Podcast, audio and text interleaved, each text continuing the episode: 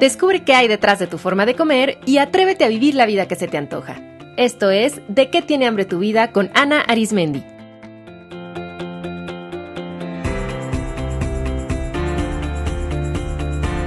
Este es el episodio 171, Hambre Física.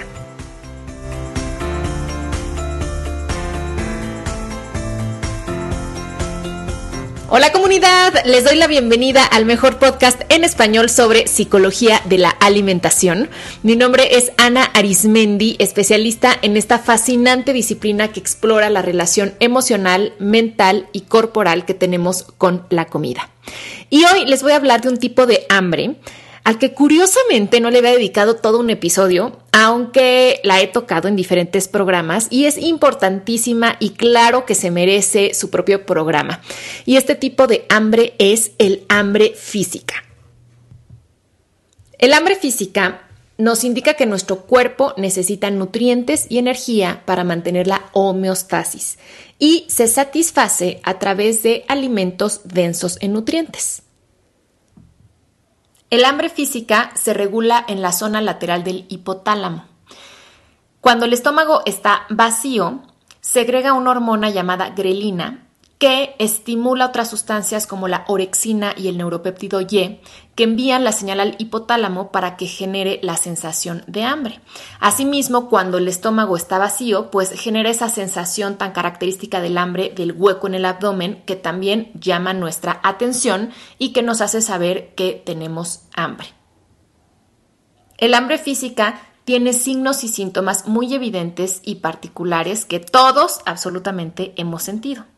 Estas señales son un claro vacío o hueco en el estómago, movimiento intestinal que a veces produce ruido, disminución de la energía, distracción y disminución en la concentración y pensamientos sobre comida. El hambre se va manifestando a través de una escala. No es que de sopetón sintamos esa hambre voraz, sino que como ocurre con el tanque de gasolina de un auto, el cuerpo se va quedando sin energía y nos va avisando gradualmente. El mejor momento para comer es cuando experimentamos claramente estas señales principales de hambre, que no son molestas ni dolorosas, pero sí muy evidentes, tanto así que llaman nuestra atención. Entonces, cuando ustedes sienten ese claro hueco en el estómago o empiezan a notar movimientos intestinales que les llamamos movimientos de la tripa, cuando la tripa empieza a hacer ruido, cuando empiezan a sentir que su energía física disminuye y también que su concentración mental empieza a disminuir y ya se empiezan a distraer, cuando empiezan a pensar en comida sin desesperación, sino simplemente diciendo, ah, pues ya es la hora de comer, ¿qué, habré traído de lunch? ¿Qué pedir en el restaurante? Pues esas son las señales características de que ya tenemos hambre. En este punto solemos decir frases como tengo hambre, necesito comer, ya voy a comer. Y podemos con calma preparar los alimentos o ir al restaurante o sentarnos a comer. Sin embargo, cuando no atendemos nuestra hambre, pues el cuerpo se va quedando con poca energía y como eso amenaza su sobrevivencia, va a hacer dos cosas para conseguir el alimento que necesita. Y aquí quiero que se den cuenta cómo esto es totalmente biológico. O sea, los nutrientes, la energía son vitales para nuestro funcionamiento y pues para nuestra sobrevivencia. Y cuando el cuerpo siente que no los recibe, prende todas sus alertas y sus alarmas porque sabe que está en peligro. Entonces, cuando no atendemos bien nuestra señal de hambre física, el cuerpo va a hacer dos cosas. Primero, va a generar sensaciones corporales intensas y molestas para llamar nuestra atención. Quiero aquí recalcar que la sensación de hambre, cuando es moderada, no genera dolor ni molestia. Simplemente se siente el hueco, se siente el movimiento intestinal, se siente una ligera disminución de energía, pero eso no es doloroso, sino simplemente es algo que puede ser incómodo y bueno, tiene la intención de incomodarnos, pues para que llame nuestra atención y vayamos a conseguir comida. Pero cuando las sensaciones corporales se vuelven desagradables e incluso dolorosas, quiere decir que ya estamos en una fase de hambre intensa, es decir, que ya pasó mucho tiempo en el que nuestro cuerpo nos lleva avisando que necesita nutrientes y el tanque ya se va quedando vacío. Es como cuando en nuestro auto vamos viendo que llegamos a la reserva y el cuerpo y al auto se le prende un foquito y a veces un sonidito que nos dice, o sea, tienes que pasar a poner gasolina ya, porque si no, pues nos vamos a parar. Bueno, el cuerpo igual nos avisa que ya está llegando a la reserva a través de estas sensaciones intensas y molestas. Ya les he dicho en otros episodios del podcast que nuestro cuerpo nos avisa de sus necesidades primero a través de un susurro, después alzando la voz, y si con eso no satisfacemos sus necesidades, pues entonces nos va a gritar. Entonces, estas sensaciones intensas y molestas pueden ser el sentir un gran vacío estomacal que puede causar dolor, sentir que se comprime el abdomen, puede haber gastritis, mareo, náuseas, sueño, debilidad física, confusión mental, dolor de cabeza y en algunos casos puede haber temblor o sudoración. Así es que si ustedes frecuentemente sienten estas sensaciones o si solamente comen cuando ya están presentes estas molestias, pues quiere decir que están generándole a su cuerpo un estrés innecesario que se podrían evitar si comieran en las primeras señales y síntomas de hambre. Bueno, entonces, además de que el cuerpo genera estas sensaciones intensas dolorosas, el segundo mecanismo que activa cuando el hambre es muy intensa es la respuesta de estrés. Porque ya les dije que para el cuerpo es muy peligroso no recibir gasolina, alimento. Entonces, este estrés ocasiona que nuestro cuerpo alerte sus sentidos y dirija sus pensamientos a un solo objetivo que es conseguir comida. En este estado hay pensamientos repetitivos y obsesivos sobre comida, se siente que no se puede pensar en otra cosa que no sea en comer. Los oídos, la nariz, los ojos, el tacto, el gusto, todo está mucho más sensible a los estímulos que nos dirijan a conseguir alimento. El estado de ánimo se altera y entonces hay sentimientos de ansiedad e irritabilidad. Los músculos se tensan y esto interfiere en la correcta digestión de los alimentos. Y algo muy importante es que en este estado se inhiben las funciones cognitivas del cerebro. Es decir, no se puede pensar bien. Porque pues este momento no es un momento para reflexionar y analizar. Y por eso se suelen tomar decisiones impulsivas y comer con urgencia y a toda prisa.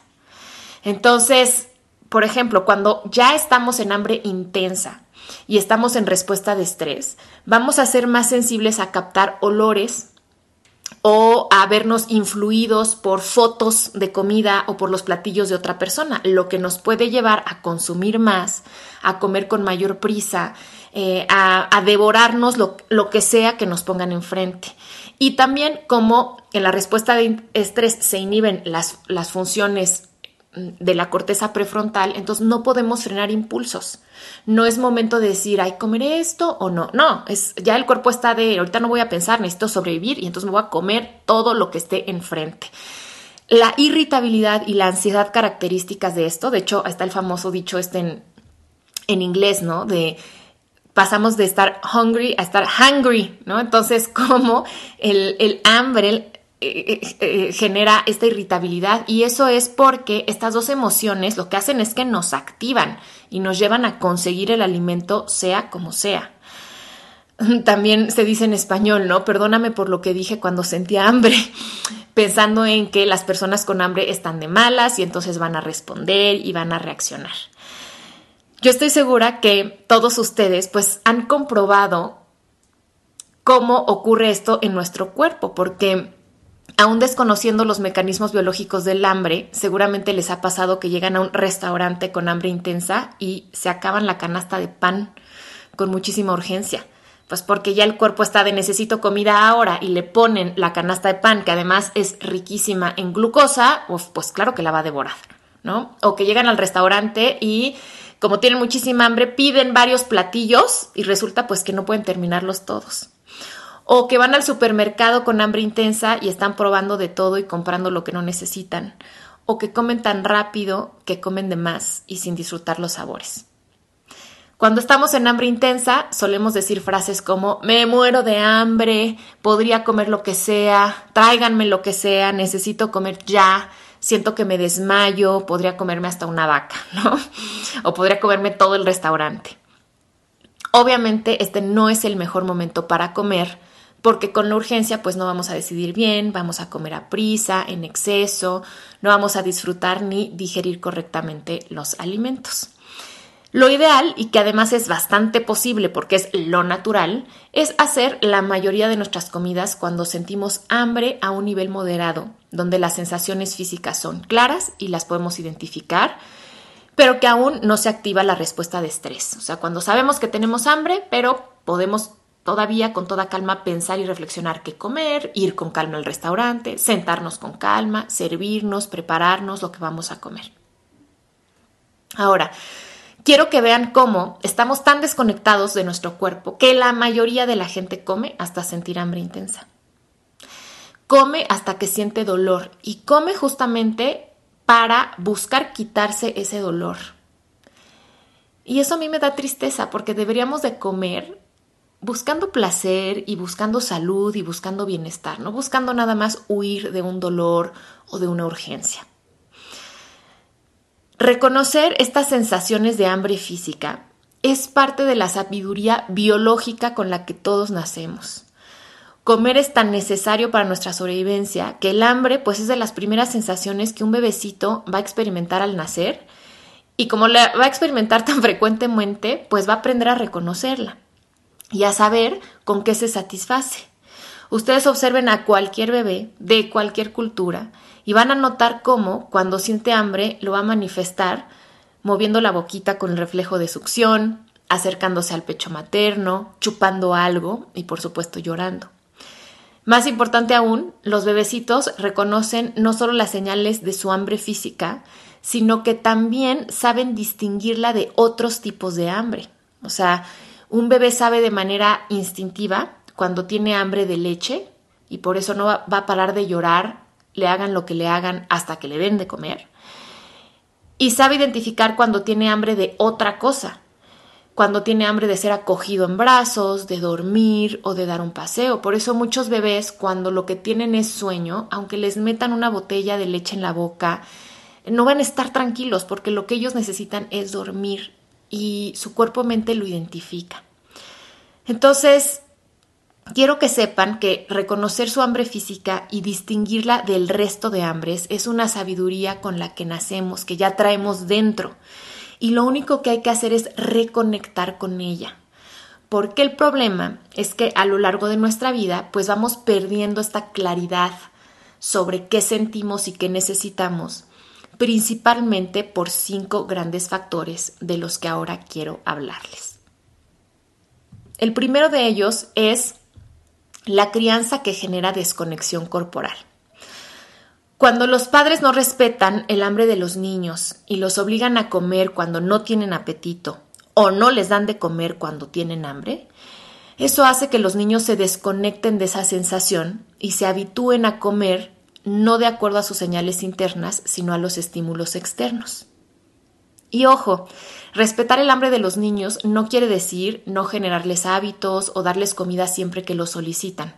Por favor, escuchen el episodio anterior a este, donde junto con la experta Rebeca Hernández hablamos de cómo educar a los niños para que se alimenten de manera intuitiva y competente. La desconexión corporal ocurre no solamente cuando los padres ignoran o son indiferentes con la sensación de hambre de los niños, sino también cuando invalidan o ignoran cualquier otra sensación corporal que reportan los niños, como dolor, placer, ganas de orinar o defecar, sueño, calor, frío, etc. O sea, obligar a un niño a mantenerse despierto cuando tiene sueño o decirle que se aguante las ganas de excretar por mucho tiempo, no respetar su cansancio o minimizar cuando reporta dolor, pues le genera al niño una gran contradicción interna, porque por un lado está recibiendo señales de su cuerpo y por otro recibe información opuesta de sus cuidadores principales a quienes respeta, en quienes confía y de quienes depende. Entonces esto va a hacer que los niños empiecen a desconfiar, dudar y rechazar a su cuerpo. Porque para un niño es más valioso desde el punto de vista de la sobrevivencia confiar en sus cuidadores, porque los necesita para sobrevivir, entonces va a hacer lo que sea para mantenerse a su lado, para tener su atención, y entonces de quien va a desconfiar y dudar, pues va a ser de su propio cuerpo. Y estas experiencias de desconexión corporal van a instalar creencias que van a marcar la vida de la persona y la relación con su cuerpo. Creencias del tipo, mi cuerpo no es de fiar, tengo que controlar a mi cuerpo, las sensaciones de mi cuerpo son indeseables o molestas o peligrosas o generan rechazo. Mi cuerpo no merece ser atendido, mi cuerpo no merece salud, mi cuerpo no merece descanso, mis necesidades fisiológicas no son válidas o la creencia de no hay suficiente. Esta última en especial cuando al niño se le provee de manera insuficiente comida, abrigo o descanso. Desafortunadamente, todo esto no se queda como pues experiencias quizá dolorosas o no óptimas en la infancia, sino que todo esto tiene efectos a largo plazo, no solamente en el comportamiento y en los hábitos, sino en el funcionamiento del sistema nervioso. Cuando los niños aprenden que su cuerpo no es confiable ni merecedor de atención y respeto, cuando viven con la mentalidad de escasez, su cuerpo-mente va a activar una serie de mecanismos para protegerse y sobrevivir. Por ejemplo, ante la mentalidad de carencia que dice no hay suficiente, se va a activar el mecanismo de ahorro de energía, que va a impulsar a la persona a comer y almacenar energía cuando haya comida disponible, puesto que su cuerpo-mente está operando bajo el mandato de no siempre hay, entonces para protegerme, cuando hay, voy a comer y voy a ahorrar, pues para tener suficiente después. Y esto es lo que muchas veces puede después condicionar el cuerpo a lo largo de la vida. O sea, quizá ya en la vida adulta, pues sí hay comida disponible y sí hay descanso disponible y sí hay abrigo disponible, pero si yo no he cambiado mis creencias y yo sigo viviendo con esa idea y mi sistema nervioso cambió y se configuró para vivir de acuerdo a esa creencia, pues entonces en la vida adulta voy a estar con, esta, con este mecanismo de protección y de ahorro. Los invito a que observen qué tanto sienten que la educación que recibieron de niños, de adolescentes, incluso la que reciben ahora como adultos a través de la información que consumen, favorece la desconexión corporal. Esta falta de confianza, esta falta de conocimiento y simplemente de conexión con las sensaciones del cuerpo. Yo les diría que esto es muy común. O sea, somos unos ignorantes de nuestro cuerpo, de su anatomía, de su funcionamiento y de sus sensaciones, porque nadie nos enseña a hacerlo y porque incluso pues vamos creciendo con estas ideas de que, por ejemplo, el cuerpo es sucio, no te lo toques, no te lo veas, eh, las sensaciones hay que controlarlas, no es correcto sentirlas o expresarlas. Y pues entonces nos vamos alejando cada vez más de nuestro cuerpo y sensaciones tan naturales y vitales para nuestra sobrevivencia se vuelven perfectos desconocidos. Y pues por supuesto que después en la vida adulta no tenemos ni idea que todo eso que estamos sintiendo es hambre y que se quita comiendo. El segundo factor que causa desconexión con la sensación de hambre física es la falta de educación emocional. Desde la lactancia, aprendemos que a través de la comida no solamente satisfacemos el hambre física, sino que obtenemos nutrientes emocionales. Comiendo sentimos placer, pertenencia, seguridad y amor. Y eso está bien porque de pequeños tenemos pocos recursos a través de los cuales obtener nutrientes emocionales. Sin embargo, el problema radica en que la comida se instaure como nuestro único recurso conforme crecemos. Porque así como poco a poco nos vamos independizando de nuestra madre conforme crecemos y vamos desarrollando habilidades que nos permiten hacer muchas cosas, Así deberíamos de aprender alternativas para identificar y manejar nuestras emociones. Pero desafortunadamente la pobre educación emocional que aún existe en las familias, en la escuela y en la sociedad, pues no nos brinda muchas opciones para aprender a gestionar de manera funcional lo que sentimos. Y por eso, pues vamos a seguir recurriendo a la primera y más practicada herramienta de todas, que es comer. Mientras no aprendamos a gestionar nuestras emociones, la dependencia a la comida como regulador emocional pues va a seguir activa. Y eso va a afectar nuestra percepción del hambre, porque si ustedes comen cuando sienten ansiedad, alegría, sueño, tristeza, soledad, rabia, y no reparan en identificar la diferencia entre las sensaciones de cada emoción y distinguirlas de las sensaciones del hambre física, pues va a ser muy fácil confundirlas. La gente confunde mucho malestar con hambre. Y entonces cuando sienten una sensación incómoda, sea la que sea, de inmediato nada más su cuerpo mente registra malestar y ¡pum! me meto algo a la boca. Entonces, pues ya no nos queda claro esa sensación incómoda de dónde viene, qué es y qué significa. Algunas veces quizá sea hambre física, porque el hambre física, como les decía, tiene que generar incomodidad para que llame nuestra atención, pero en muchas ocasiones es ansiedad o es aburrimiento o es soledad o a veces es sueño y cansancio. Entonces, el abusar de la comida como recurso para gestionar las emociones, pues también nos aleja y nos desconecta del hambre física. El tercer factor que genera desconexión con el hambre física son las dietas restrictivas. Estas dietas cero respetan nuestras señales de ningún tipo, o sea, no solamente las de hambre, muchas veces tampoco respetan nuestras señales digestivas, nuestras señales de la necesidad de excreción, de dormir, etc. Hacen que la persona coma de acuerdo solamente a números y a reglas, todos externos a ella, y lo que hacen estas dietas es que generan desconfianza y rechazo a la sensación de hambre. En las dietas restrictivas se, percibe al hambre como el enemigo, como el culpable de no conseguir apegarse al plan, como una bestia salvaje a la cual hay que domar. Y pues todo esto tiene muchos efectos negativos y a largo plazo. Ya hemos hablado en el podcast cómo las dietas restrictivas malnutren al cuerpo y son el factor de riesgo número uno para desarrollar un trastorno de la conducta alimentaria. Además, desbalancean todo el metabolismo y el neurocircuito del hambre y la saciedad. Pero además, hablando de, del contacto con el hambre física, estas dietas restrictivas promueven muchas conductas alteradas con la comida que tristemente están muy extendidas y que son formas de no respetar nuestra hambre física.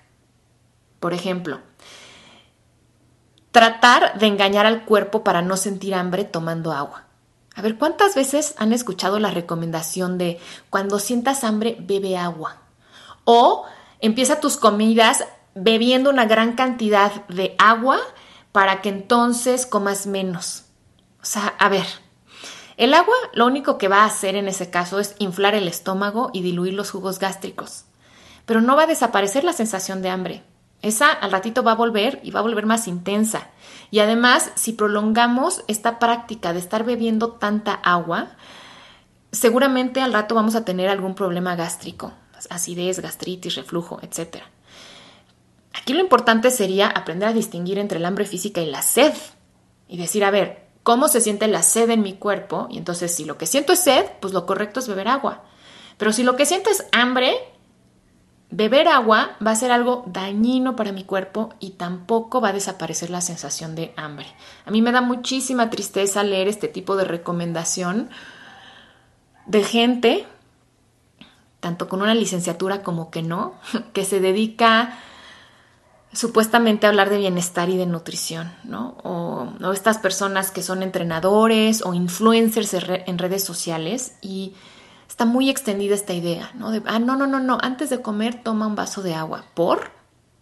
o sea, cuando el cuerpo tiene hambre lo que necesita es alimento y cuando el cuerpo tiene sed lo que necesita es agua. Por ejemplo, otra conducta alimentaria alterada extendida que nos desconecta de la sensación de hambre física es mascar chicle, tomar bebidas light, té o café con la idea de evitar el hambre. Esto tampoco es sano y aparte tampoco funciona. Son conductas insostenibles y dañinas para nuestro cuerpo-mente. ¿Cuántas veces hemos hablado aquí en el podcast que para satisfacer cada tipo de hambre se necesitan nutrientes específicos? Entonces, así como el hambre de contacto físico se va a satisfacer solo mediante abrazos y besos y caricias y contacto visual, y por más comida que se ingiera, jamás eso va a reemplazar el abrazo que se necesita, pues lo mismo al revés. Ningún abrazo, ni chicle, ni té va a sustituir una comida densa en nutrientes cuando sentimos hambre física. O a ver, ¿qué les parecería que un día que sientan muchísima hambre, alguien les dijera, ay, no te preocupes, vamos a darnos un abrazo y con eso se te quita? suena súper ilógico y bobo, ¿no? Pero lo hacemos mucho. Es más, cuando tenemos mucha hambre ni los abrazos se antojan, o sea, lo que queremos es comer porque necesitamos nutrientes y necesitamos energía. Entonces, esta idea de hay que engañar al hambre es una vil ilusión. Fíjense, incluso las personas que tienen anorexia finalmente no dejan de comer.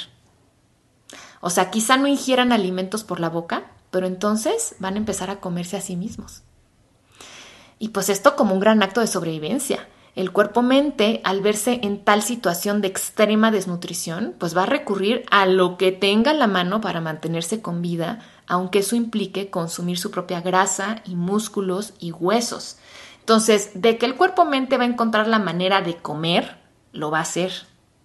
Entonces, ¿por qué no lo sometemos a un extremo de buscar a la mala nutrientes cuando podríamos dárselos de manera placentera y gozosa y nutritiva?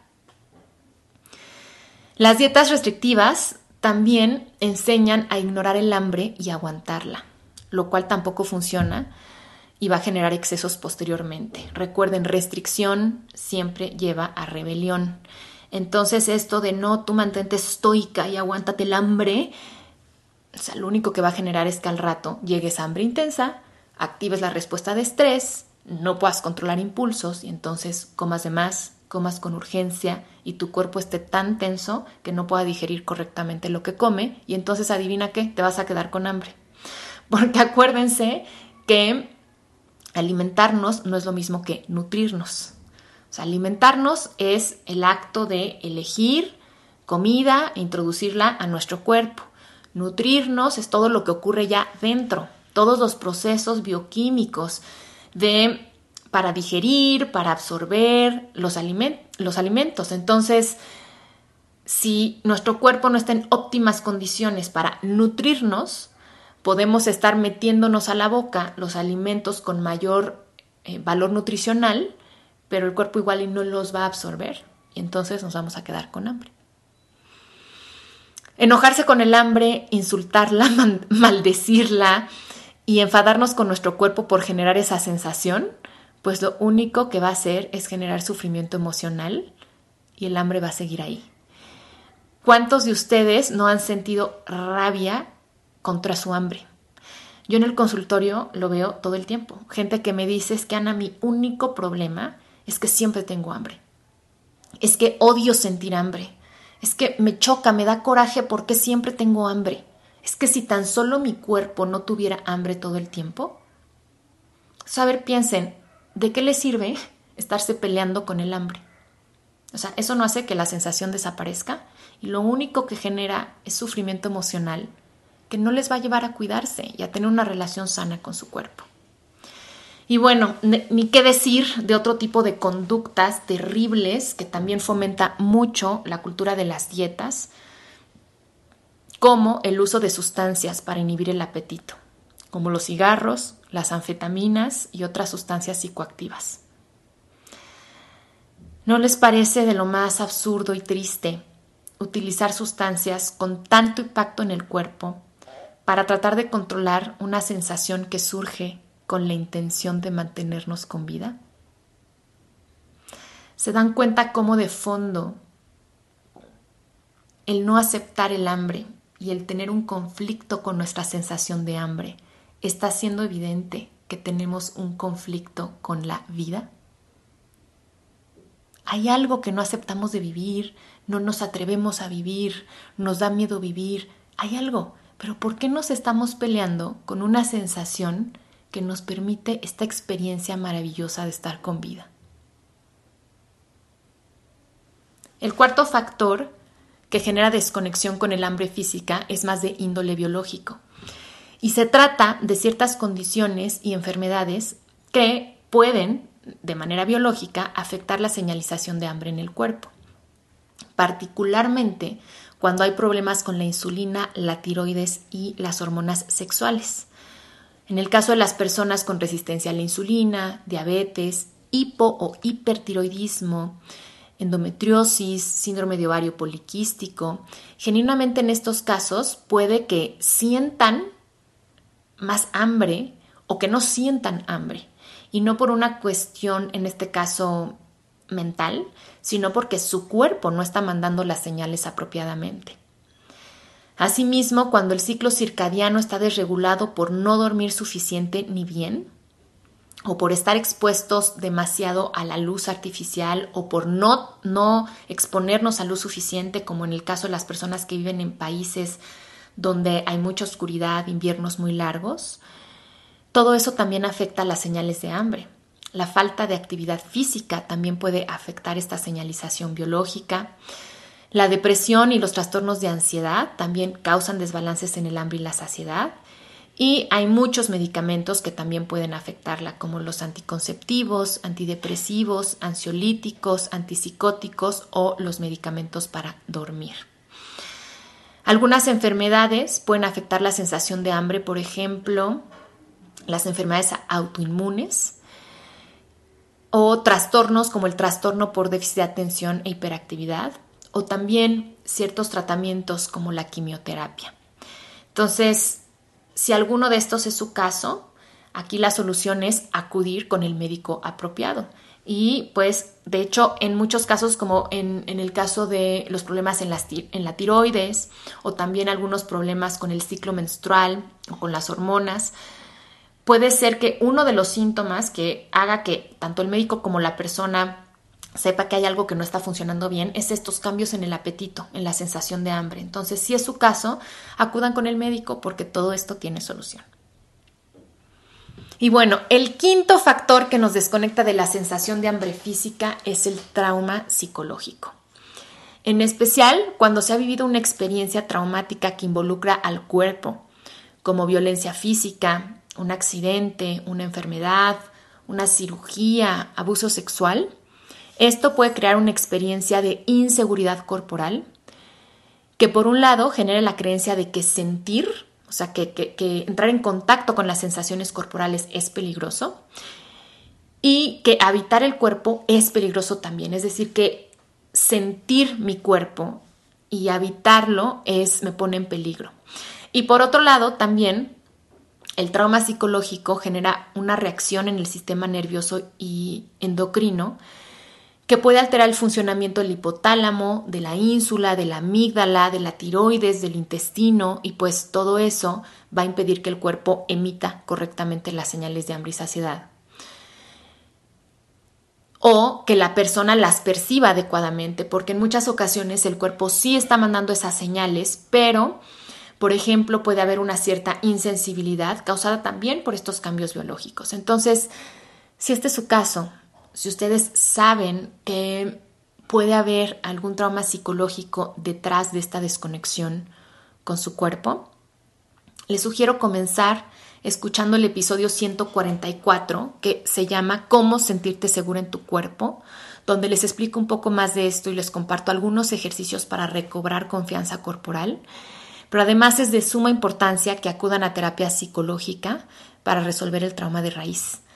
Esto tiene solución y todos esos cambios biológicos que genera el trauma pueden ser revertidos y el cuerpo es tan sabio que puede regresar a su balance. Muy bien. Bueno, pues ya vimos las señales que nos indican que estamos sintiendo hambre física para que de ahora en adelante presten atención a ese hueco, ese vacío en el estómago, a esas, ese movimiento intestinal, a los pensamientos de comida, a la sensación de cansancio, disminución de energía y desconcentración. Y para que empiecen a entender que cuando sienten eso, ya están sintiendo hambre, que esas son las señales naturales de hambre física. Ya vimos también que todos nacemos con la capacidad de identificarla. Y les hablé sobre los cinco principales factores que nos han desconectado del hambre física y estoy segura que se han identificado con uno o con varios. Ahora, todos estos factores son cambios que ocurren a lo largo de nuestra vida, pero recuerden que de base está la sabiduría interior para identificar, respetar y honrar nuestra hambre. Entonces, ¿qué hacemos, Ana? Se preguntarán. Bueno, pues no entren en pánico porque en el próximo episodio les voy a compartir estrategias para reconectar con su hambre física y nutrirla adecuadamente a que los dejé con hambre de saber más, ¿verdad? Un abrazo y hasta el próximo episodio.